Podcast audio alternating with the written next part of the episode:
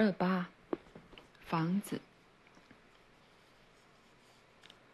我们还要盖一栋坚固的房子，让后代子孙可以住在里面，不会遇到问题。一栋砖造的两层楼建筑，有厕所、浴室和热水器。现在任何私人住宅里都可以做到这点。我之前在展览上看到好多专为私人住宅设计的各种便利设施。还是你又要说，不需要这些技术治理世界的玩意儿了？正好相反，是需要的。如果你有机会，就必须让所有东西替良善服务。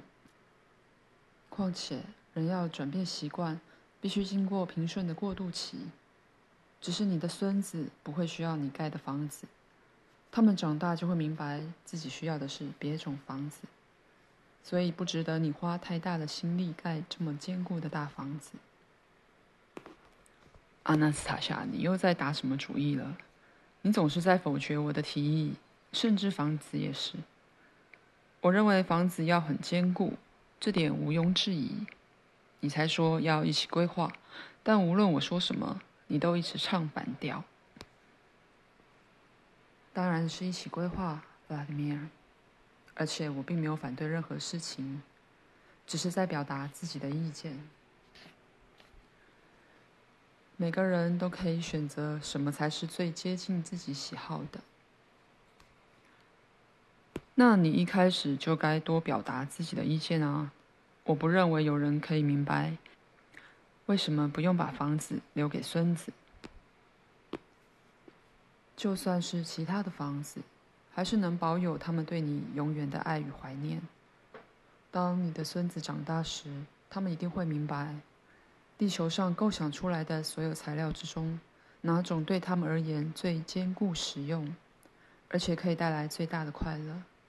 你现在虽然没有这种材料，但你的孙子会用爷爷当初种的树木，还有爸爸妈妈喜爱的树木来盖木屋。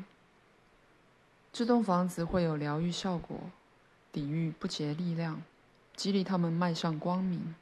伟大的爱的能量会留在这栋房子里。嗯，蛮有趣的。用爷爷和爸爸妈妈种的树木盖房子，为什么这种房子可以保护在里面生活的人？一定有什么神秘的东西。你怎么会把爱的光明能量称为神秘的东西呢？弗拉迪米尔，因为我不是很懂，我原本是在讲盖房子和土地的规划，你却突然扯到爱。为什么是突然？所有东西从一开始都要用爱去创造啊。什么？威力也是吗？就连森林的树苗也要用爱去种吗？当然，伟大的爱的能量和宇宙的所有星球。都会帮助你过着圆满的生活，神之子天生拥有的生活。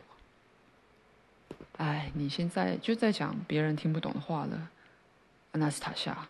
你从房子、菜园，然后又扯到神，这之间可以有什么关联？弗拉迪米尔，原谅我的解释让你听不懂，容我试着稍微换个方式，说明我们计划的重要性。好，但计划就会变成是你的，而不是我们的。计划是属于所有人的，弗拉迪米尔。许多人的灵魂都能直觉地感受到，只是一时流行的教条、技术治理方式和科学带来的声音，都企图让人远离幸福，没有机会具体构思、了解计划。所以你才要试着说的更具体点呢。好，我试试看。哦，真希望我的解释能让人明白啊。哦，神圣志向的逻辑呀，帮助我组合出更浅显易懂的词语吧。